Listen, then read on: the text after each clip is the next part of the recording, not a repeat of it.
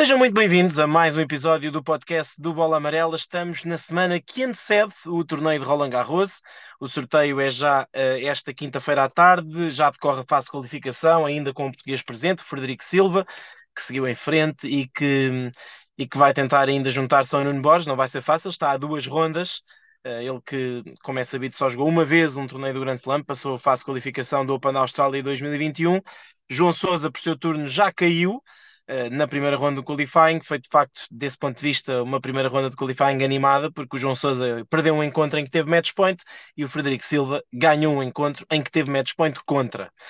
Nós, no entanto, estamos ainda aqui na ressaca uh, do torneio de Roma, foi o último grande torneio da temporada Terra Batida uh, e um torneio que, enfim, nós aqui, quando uh, gravámos o último podcast, já tínhamos comentado grande parte das coisas interessantes que tinham acontecido naquela primeira semana.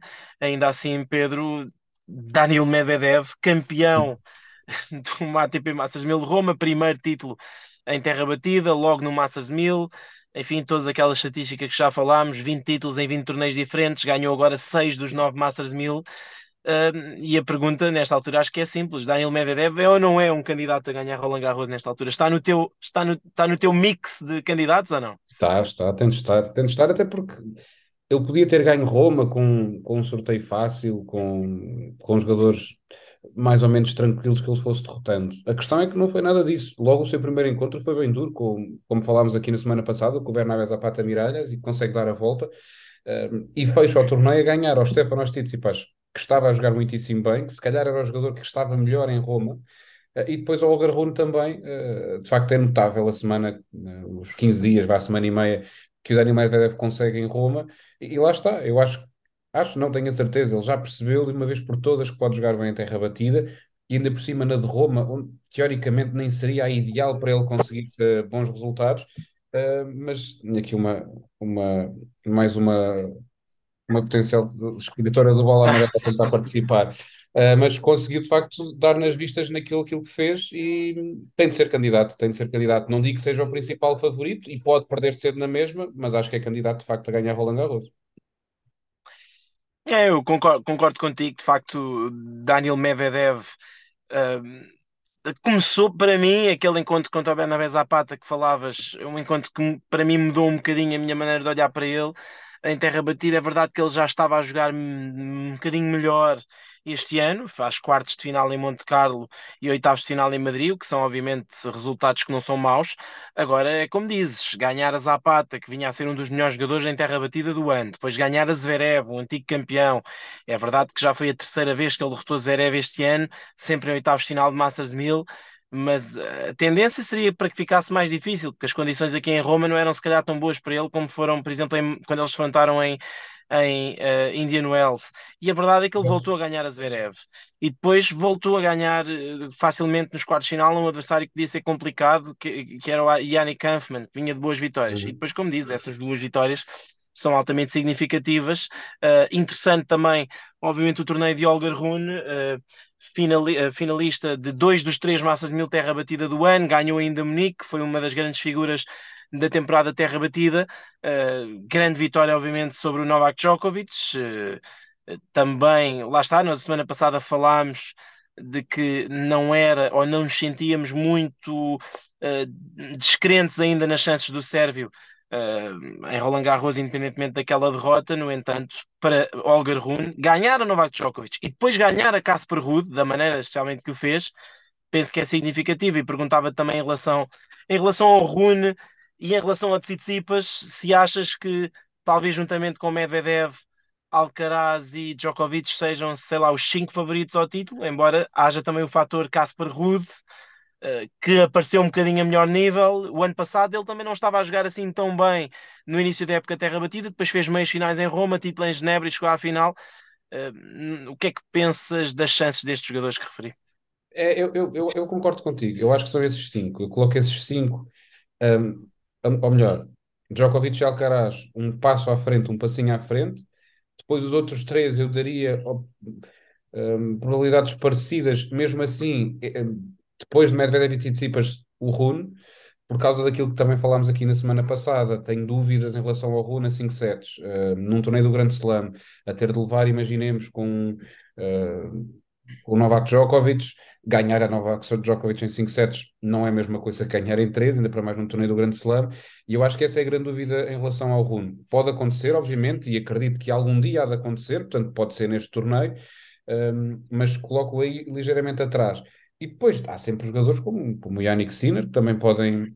Se bem que lá está, eu, eu olho para o Yannick Sinner mais como um jogador que pode estragar o torneio a alguém do que propriamente possa ganhar Roland Garros. Acho que o Sinner pode ganhar uh, ao Tsitsipas, pode ganhar ao Medvedev, pode até ganhar ao Djokovic, mas não imagino tanto a ganhar Roland Garros. Acho que é, parece-me um cenário um bocadinho mais difícil de, de se tornar realidade. Posso estar enganado, lá está, mas parece sim que é um bocadinho mais difícil. Mas uh, quanto ao Rune e quanto ao, quanto ao Tsitsipas, uh, o Rune claramente vai entrar confiante em Roland Garros. O Tsitsipas, esta derrota com o Medvedev, eu acho que pode ter aqui algum, algum impacto na, na, confiança, porque ele estava a jogar muito bem, de repente perde com um jogador que se calhar não era suposto perder, ou pelo menos na cabeça dele não seria suposto, mas ele continua a ter uma história muito boa em Roland Garros, continua a ter muitas hipóteses e não seria escândalo nenhum que ele chegasse à final. É, voltamos sempre ao mesmo, é um torneio tão aberto e parece quase impossível depois de anos e anos em que a conversa circulava sempre à volta dos mesmos nomes, estejamos aqui com um leque muito aberto e muito dependente também do sorteio, porque esta conversa, se fosse feita depois do sorteio, já seria muito diferente, porque já teríamos também os, o emparelhamento para poder ser feito e essas, essas potenciais, potenciais duelos, que há primeiras rondas que podem ser terríveis. Um, mas acho que vai dar para ler um bocadinho melhor com o sorteio, porque o Medvedev, se ficar numa metade que não tenha, o Alcaraz não tenho certeza, se também não tiver o Djokovic, aí começamos de facto a falar de, de uma clara hipótese que o Medvedev tem de chegar um, às meias finais ou à final mesmo, em Roland Garros. Sim, concordo, e, acho que esse, esse, é um fator fundamental e basta ver o que é que tivemos nos últimos do, nos, no último Grand Slam e no último Roland Garros, porque no último Roland Garros, Djokovic, Nadal, Alcaraz e Zverev, na altura, ficaram todos no mesmo lado do quadro. E o que aconteceu foi que, de facto, depois aconteceram esses encontros de quartos de final. Tivemos, tivemos uh, Alcaraz, Zverev e Djokovic, Nadal, com os vencedores a defrontarem-se, e do outro lado do quadro se bem me recordo de cabeça, Casper Ruud contra Olga Rune e Andrei Rublev contra Marin Cilic. Portanto, se, se, se, com todo o respeito pela metade inferior do quadro, estamos a falar de dois campeonatos completamente diferentes. Uh, Tsitsipas na altura, Tsitsipas na altura até era o favorito, depois acabou por perder com o Rude, com o Rune, aliás, que perdeu uhum. com o Rude e o Rude acabou, acabou na final. Portanto, é isso, o quadro pode fazer muita diferença e objetivamente pode acontecer que uh, Tsitsipas, Djokovic e Alcaraz, por exemplo, fiquem todos no mesmo lado do quadro. Uh, o, que, o que desde logo o que desde logo altera, altera se Medvedev de facto ficar com Rude e com Rublev uh, em baixo uh, e imaginemos com uh, depois o, o, o, o, sétimo e o oitavo cabeça de série, o oitavo é o Sinner, mas enfim, entre Sinner e Rune, eu também acho que, acho que Rune sim mostrou estar um bocadinho mais acima de, de Sinner em, em termos daquilo que é. É, é, isso, eu, e, e, não jogou em Madrid, eu acho que fez aquele pois. bom torneio em Monte Carlo, depois não jogou, desistiu em Barcelona, ou seja, eu acho que esta época terra batida dá-nos muito pouca confiança em relação a Yannick Sinner. Eu acho que Yannick Sinner fez uma grande, um grande mês de março, final em Miami, meias finais em, em, em Indian Wells, já tinha feito final também em Roterdão, faz meias finais em Monte Carlo, portanto ele até, inclusivamente, eu penso que ele entre a Austrália e Roland Garros é o terceiro jogador com mais pontos somados, atrás uhum. do Medvedev e do, e do Alcaraz, portanto ele até é o terceiro melhor jogador do ano se tirarmos o Open da Austrália. A questão é que as últimas semanas não foram boas e Roma foi terrível. A exibição dele contra o Cerúndulo é terrível, portanto e não foi tanta zero... derrota, é que nem é tanta derrota, é mesmo é o que tu dizes, a exibição foi muito, muito má.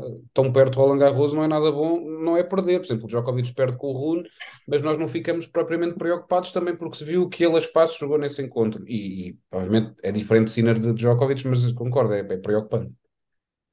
É, e há zero indicações de facto que nos apontem que Yannick Sinner vai chegar a Roland Garros e ganhar Roland Garros. É. Embora, como, como digas, seja Roland Garros mais aberto dos últimos anos, uh, porque uh, o jogador que está em melhor forma, provavelmente à entrada do torneio, que é Carlos Alcaraz, nunca passou dos quartos de final, isso desde logo faz alguma diferença. Uh, também nunca ganhou a um jogador como Novak Djokovic uh, num torneio do Grande Slam a melhor de 5 sets. É verdade que eles também só se defrontaram uma vez e ele ganhou a única vez que se defrontou, mas, mas lá está, tem algumas dificuldades em não havendo Nadal em apostar contra o Djokovic, porque estou, porque estou convencido estou convencido que isso que ele vai chegar a Roland Garros e vai jogar o seu melhor ténis. Agora, o melhor ténis de Djokovic chega para o melhor ténis de Alcaraz? Não sei se chegará. Tenho algumas Hoje em dúvidas. dia não porque, de sei. facto, é, porque de facto, Carlos Alcaraz hoje em dia joga eh, a um nível, ao seu melhor nível, joga a um nível que é muito difícil de, de ultrapassar. E lá está, são 20 anos, Djokovic tem 36. Uh, há uma série de fatores que fazem com que, se se defrontarem à melhor de 5 sets, as coisas possam cair para um lado por uma razão ou para o outro por outra razão. Portanto, eu acho que vai ser uh, um torneio Roland Garros entusiasmante. Eu, sinceramente, se tivesse que escolher, eu preferia que o quadro fosse equilibrado, preferia que Djokovic e Alcaraz ficassem em metades opostas, porque eu acho que esse seria o cenário ideal para o torneio, seria os dois defrontarem-se na final. Uh, tanto se tivesse que escolher uma final, é óbvio que, se, que não envolvesse portugueses, seria obviamente entre Alcaraz e Djokovic, até porque, enfim, não se defrontam uh, há mais de um ano, raramente se cruzam em torneios e isso agora cruzaram-se finalmente em Roma e nem um nem outro chegaram nem perto da final. Portanto, eu acho que desse ponto de vista era era quase, era preferível. quase poético, era quase poético com o Nadal de É, fora ser a final entre os dois. Sem dúvida, até porque seria uma final, como, como se sabe, eh, daria para discutir o número um, embora nesta fase o Djokovic esteja um bocadinho atrasado, ficou sensivelmente 800 pontos abaixo no terceiro lugar do, do Alcaraz, até temos o, o Medvedev a 400, 500 pontos mais perto, e também na luta pelo número um, portanto a luta pelo número um em Roland Garros vai ser a 3, com Alcaraz a partir na frente, a precisar de basicamente fazer o mesmo resultado que os outros, mas com Djokovic e, e Medvedev na, na luta. Mas lá está, preferia de facto que o quadro fosse distribuído, ver o Rune de um lado, ver o Tsitsipas do outro uh, e ver o Djokovic na metade do oposto ao Alcaraz, mas vamos ver. De facto, o sorteio pode toldar um bocadinho as nossas avaliações e, aliás, nós vamos fazer as habituais previsões uh, para campeão na, no final da semana, sexta, na sexta ou no sábado, e estou em crer que as nossas uh, previsões vão ser provavelmente influenciadas, quer no campeão, quer até nos Dark Horses, pelo, pelo sorteio, que, é, o que é perfeitamente normal. Por outro lado, Roma trouxe-nos também, uh, no lado feminino, um torneio meio caótico, enfim, a final a começar depois das 11 da noite, devido a toda a questão da chuva, uma final sem match point. Helena Rybakina ganhou seis encontros, três deles por desistência das suas adversárias. A verdade é que ela estava a dar muita luta mais uma vez à Iga Swiatek quando ela, quando ela desistiu. Uh, ela, só, ela só se lesionou, na verdade, já tinha o segundo set praticamente perdido e acabou campeã de um WTA 1000 em terra batida. Portanto, se dúvidas havia, Helena Rybakina pode jogar também em terra batida, já sabemos que pode jogar em relva, é campeã do Wimbledon, já sabemos que pode jogar em piso rápido, ganhou o Indian Wells e chegou à final de, do Open da Austrália. Uh, Perguntar-te se ela tem que ser considerada, obviamente, como candidata ao título em Roland Garros. Este ano não vai ser um passeio para a Iga, não é?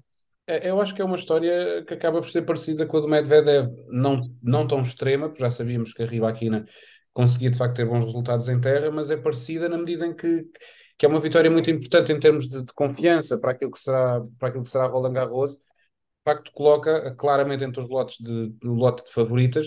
Um, e eu acho que, e juntando até as duas questões, eu acho que não é nada descabido se tanto a Rybakina como o Medvedev forem número um do, do respectivo ranking este ano. Um, seria curioso isso acontecer, mas é, é, é interessante o paralelismo.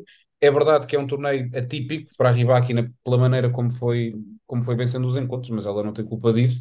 Ainda para mais numa cidade onde ela diz que costuma ser mais difícil por causa da questão da, dela das alergias. A chuva ajudou porque baixou, baixou as, as alergias e ajudou a, a, lidar um bocadinho melhor com as condições. Mas tudo isso é, é importante para ela. Uh, o que ela faz contra a IGA é muito importante, mesmo que depois tenha havido a desistência, mas o que ela faz certamente dá-lhe muita confiança. E tal como também já tínhamos dito, não acho que de todo uh, Roland Garros vai ser um passeio, acho que vai ser um torneio não tão aberto como o masculino. Acho que vai ser entre as três, uh, entre o Big Three feminino de hoje em dia, mas com alguma vantagem para a IGA, mas já não, já não dou uma vantagem tão grande quanto isso. Acho que está, as margens estão muito mais próximas. Não sei se concordas, se ainda metes a IGA uns bons passos à frente, mas a mim parece-me estar tudo muito mais próximo. Sim, eu, eu diria, uh, colocando a, a, questão de duas formas, eu diria que para mim continuará a ser surpreendente se a Sviatek não ganhar Roland Garros, ou seja, ficaria mais surpreendido se ela não ganhar do que se ela ganhar. Continuo a achar que ela é favorita, uh, bem favorita. No entanto, se ela jogar com a Ribaquina em Roland Garros, e isso só pode acontecer nas meias finais, porque essa é outra das consequências de Roma. A Ribaquina subiu para número 4, faz com que ela evite a Sabalenka e a Swiatek antes das meias finais, o que eu acho que é ótimo para, para o ténis, sinceramente. Mas a verdade é que a Iga Swiatek não ganhou a Ribaquina este ano. Jogaram três vezes, perdeu as três. Se ela, se ela defrontar a Ribaquina, eu não sei se estou muito confiante que ela lhe ganhe mesmo que seja em Roland Garros. É claro que também é verdade que ela agora em Roma ganhou o primeiro set 6-2, é verdade que Roland Garros é Roland Garros, mas lá está, como, como disseste, a, a Kazakh podia ter chegado à final de Roland Garros facilmente há dois anos. Ganhou a Serena Williams nos oitavos de final e só perdeu 9-7 no terceiro set com a Pavlyuchenkova nos quartos de final. Podia ter perfeitamente chegado à final, porque depois as meias finais eram com a Tamara Zidanchek, portanto ela teria jogado essa final com a, com a Kreshikova. Esteve muito perto de jogar essa final com a Kreshikova. Portanto, eh, não me surpreende muito este, resulta este resultado dela em terra surpreendia-me se ela ganhasse Roland Garros, porque me surpreendia qual, se qualquer jogador que não a Iga ganhasse, sinceramente. No entanto, este confronto direto especificamente uh, dá-me alguma expectativa de que isto possa voltar a acontecer, porque de facto a, a, Iga não consegue ganhar a Ribaki neste ano, e isso uh, eu penso que vai pesar, vai pesar mentalmente se elas, se elas se defrontarem em Paris é preciso também perceber como é que a placa está em termos físicos, se esta lesão é ou não é grave, parece que não é. Uh, e, e, e, o que te ia perguntar também é, em relação à Ribaquina e à Sabalenka, olhando para as duas, das duas, quem é que achas que tem mais chances de ganhar Roland Garros? Eu acho que por esta questão do confronto direto, eu acho que a Kazakh tem mais chances, embora a Sabalenka também tenha ganho a Iga em Madrid. É, eu acho que é por aí, porque hum, é, é um bocadinho o efeito que também se viu no, no encontro entre o Rune e o Rude, porque nós considerámos o, o Rune claramente favorito a vencer esse duelo, mas o, o caso para o Rude não ganhou quase por acaso, porque e depois o Rune admitiu que pesou o confronto direto, e isso é de facto algo que está na cabeça dos jogadores, e eu, eu, eu concordo em absoluto contigo nessa, nessa visão de que uh, a Ribáquina de facto tem mais possibilidades por causa dessa questão do confronto direto, a Sabalenka, lá está, isto também vai depender muito do, do quadro que ela tiver, mas num hipotético duelo entre a Sabalenka e a Swiatek na final, eu acho que aí a Swiatek é de facto muito favorita e acho que a Sabalenka, mesmo que já tenha um título Grande Slam, aí pode uh, pesar-lhe a ela o facto de estar em Roland Garros contra aquela que é a rainha da terra batida hoje em dia. Por outro lado, o que isto pode jogar tudo bem, neste caso a favor da Sabalenka, e ela deve estar a torcer por isso, eu imagino, é que a Ribakina calhe no lado da, da Iga Swiatek, talvez para eliminar a placa, e a Sabalenka de certeza que prefere jogar com a Ribakina do que a Swiatek na final. Portanto, não é, não é impossível termos essa final, mas diria que por essa questão a Ribakina aí um, um passinho à frente por causa da questão do confronto direto, a não ser que haja alguma surpresa, porque nós estamos aqui com esta teoria toda, e se for preciso depois há, há, há um escândalo qualquer e, e tudo isto cai por terra. Sim, é isso. Arina Sabalenka nunca foi muito bem sucedida em Roland Garros e no ano passado ela perdeu com a Georgie, se não estou em erro, na terceira ronda. E depois lá está, há outras jogadoras, há outras jogadoras que, que, têm, que têm naturalmente aspirações, nomeadamente uma jogadora que já ganhou Roland Garros e que está a jogar muito bem, que é, que é a Helena Ostapenko, fez um bom torneio, fez um bom torneio em, em Roma, está a top 10 da race, eu acho que tem dado indicações positivas. Uh, e, e, pronto, depois do top 10, de facto, há jogadoras que têm sempre que ter sido, ser tidas em conta, embora não estejam em grande forma. Um bocadinho também o caso da, da Jessica Pegula, que fez uma época terra batida um bocadinho desapontante, mas que, mas que é uma jogadora que tem, tem que ser tida em conta. a Maria Saca. Exatamente. A Maria Sacar ia sempre muito consistente. Uh, enfim, vamos ver o que, é que, o que é que o torneio feminino pode trazer de surpresas a Bárbara Kreshikova também, obviamente, que teve ali uma boa fase na época, mas que, mas que tem sido, fez uma época terra batida um bocadinho desapontante, mas que em Roland Garros já sabe o que é ganhar, em singulares, em pares, mas de facto concordava com a tua análise, acho que será, vejo difícil, vejo difícil a, a lista de campeãs sair dessas três, porque também sinceramente continua a ver muito difícil a, a, a IGA perder em Roland Garros, eu acho que é uma hipótese, obviamente, maior do que foi o ano passado, especialmente, como disse, se ela apanhar uma dessas duas jogadoras, em especial a Helena Rybakina, porque, porque Nina não ganhou este ano e isso, isso tem que pesar. Mas eh, lá está, é difícil imaginar a IGA a perder para uma jogadora qualquer que não seja essa, e se ela não perder para uma jogadora qualquer que não seja essa, é sinal que vai ganhar o torneio, porque ela só pode perder com uma jogadora dessas, ou na meia final ou na final. Portanto, sim, muito curioso, mas por outro lado também muito entusiasmado pela possibilidade de eventualmente, num torneio de Roland Garros que parece mais fechado, poder haver uma surpresa, que foi o que aconteceu ano passado. Se bem te lembras, dizíamos, ah, a favorita é a Iga, mas a segunda é a 11 Jabbar. E a 11 Jabbar ao domingo, à hora do almoço, já estava eliminada. Perdeu no primeiro encontro do domingo uh, com a Diane Paris. Portanto, é isso. Estou entusiasmado porque acho que vai ser, acho que vai ser um Roland Garros feminino também interessante. Curiosamente menos aberto do que o masculino, mas mas as surpresas no feminino, por outro lado, a ideia que temos é sempre que acontecem mais facilmente, até porque elas jogam jogam a melhor 3 sets. É, é, é, é um bocadinho por aí. Tá, isto aqui não, não é fácil, deste lado. Aqui, anda aqui a aparecer, para as pessoas te verem. Um, Está. Uma futura, campeã de Roland, uma futura campeã de Roland Garros. É, mas é por aí. uh, vai, vai ter calma. Uh, acho, acho que de facto pode haver mais surpresas Poderia, em teoria, haver mais surpresas no, no torneio feminino, mas depois o torneio parece mais, mais fechado na, em termos de candidatos. É, é como, é, é como tu dizes, vai ser muito interessante perceber o que é que, o que é que poderá acontecer. É dos torneios, eu diria, do Grande Slam mais imprevisíveis que tivemos nos últimos largos anos, juntando as duas, as duas, uh, os dois circuitos, acho que é do mais imprevisível que já tivemos. E o ténis precisava um bocadinho disto, e, é, e são bons sinais depois de, um, de uma era em que sai Federer, que, que, se percebe que está a ir embora Nadal, o Djokovic também há de estar perto do fim. No lado feminino, a Serena saiu, a Barty saiu, uh, muitas figuras vão saindo, e entramos, afinal de contas, numa era que pode não ser tão má quanto isso, quanto as pessoas se calhar vaticinavam uh, a certa altura, acho que vai poder ser, vai poder ser interessante aquilo que teremos pela frente. Já a começar em Roland Garros e para o resto da temporada também. Sem dúvida, várias campeãs de Grande Slam em forma e, enfim, algumas delas, ou pelo menos uma delas, espera-se que possa voltar, que é Naomi Osaka, que tem, como é sabido, quatro títulos de Grande Slam, ainda tem mais, neste momento ainda tem um currículo melhor do que todas as outras e que eh, já disse várias vezes e recentemente saiu a público para dizer para não se preocuparem com ela porque ela vai voltar depois de ser mãe, vamos esperar que ela também possa juntar-se, pelo menos obviamente em piso rápido. Limpa, pode ser que já volte com tudo resolvido. Acredito que sim. E em piso rápido é sempre uma jogadora que, enfim, até prova em contrário, é a melhor jogadora do mundo quando está a jogar bem eh, naquela superfície. Está então tudo contado, já sabem. Voltaremos eh, já com o Roland Garros a decorrer eh, na próxima, no início da próxima semana. Durante esta semana temos ainda um par de torneios a acontecer: Genebra e Lyon do lado masculino, também Estrasburgo e Rabat do lado feminino. Temos o Frederico Silva a tentar juntar-se ao Nuno Borges no quadro principal de Roland Garros também teremos o Francisco Cabral a jogar com o brasileiro Rafael Matos, o quadro principal uh, do torneio do torneio do Grande Slam francês. Voltamos então na próxima semana. Fiquem por aí. Uh, já sabem, podem deixar as vossas sugestões e comentários. Nós voltamos para a semana.